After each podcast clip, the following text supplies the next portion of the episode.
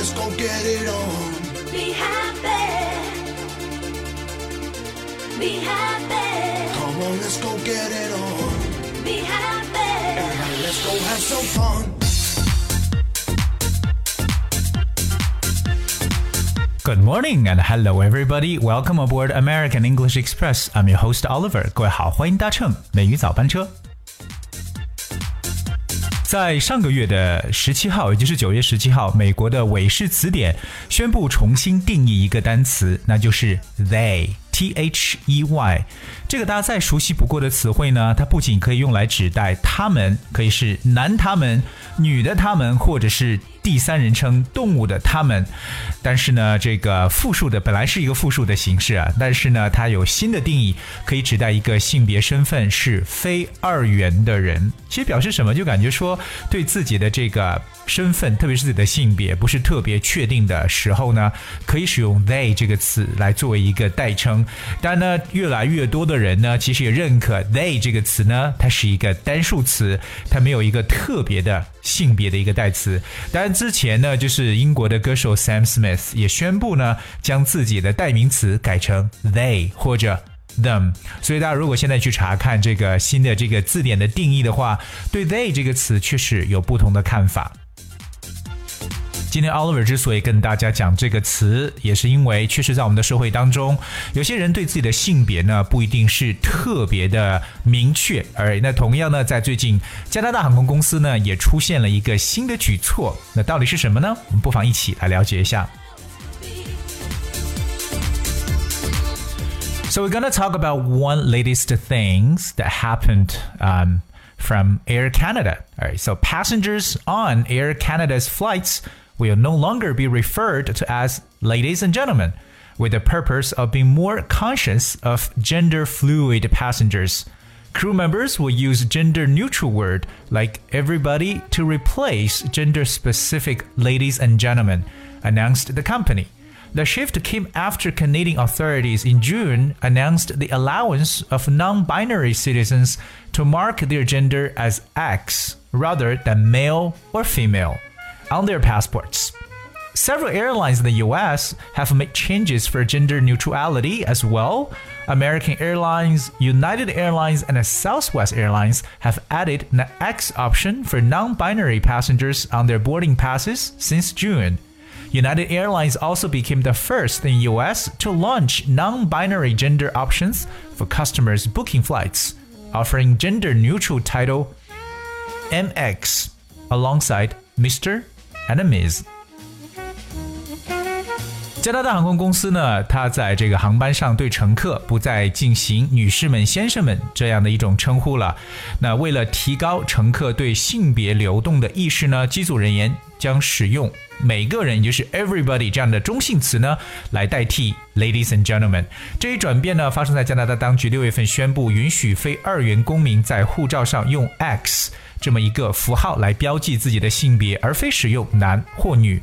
美国的几家航空公司呢，也对性别中立做出了改变。那从六月份以来，美国航空公司美联航，包括呢现代航空公司呢，已经在他们的登机牌上为非二元乘客增加了一个 X 的选项。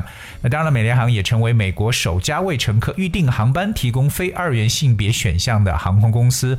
所以，除了这个先生、女士，就是我们刚刚所说的出的 Mr. and Miss 这么两个词。之外呢，还多了一个中立的称呼，就是 MX 这么一个词。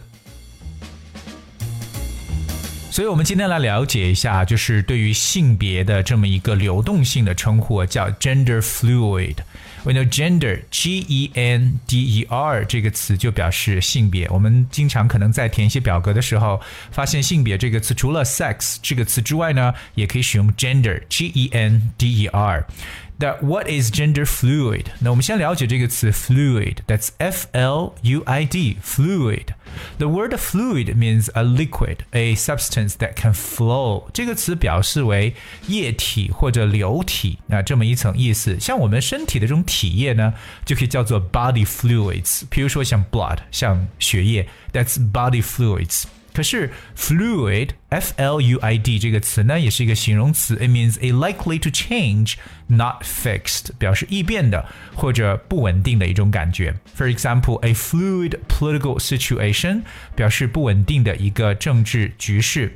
而我们今天跟大家去讲的这个 gender fluid 就是性别流动者，它指什么意思？就是可能个人还无法明确的去属于男性或女性，觉得他们不在这两种性别当中的范围。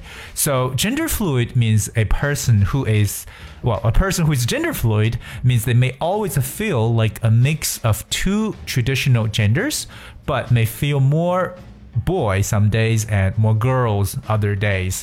所以呢，就是感觉是两种性别的一种混合体，就可能有时候觉得自己可以被标榜成为男性，但有时候觉得自己更女性一点。So that kind of people are called gender fluid. 那么与 gender fluid 相反的呢，就是我们所说对自己性别非常明确的。我相信这是大多数人对自己的性别都很明确。你知道你自己是 male or female，right？That's called gender specific. Gender specific. Specific spells S P E C I F I C. Gender specific means you're quite sure of your gender, that you're either a male or a female. 当然，我们今天要跟大家去聊一个很重要的一个词的概念，就是非二进制的，或者说非这种二元的一种说法，叫做 non-binary。Alright, but we have to start with the word binary that spells B-I-N-A-R-Y, binary. The word binary means something based on only two numbers or consisting of two parts. 那这个词 binary 就表示为仅基于两个数字的。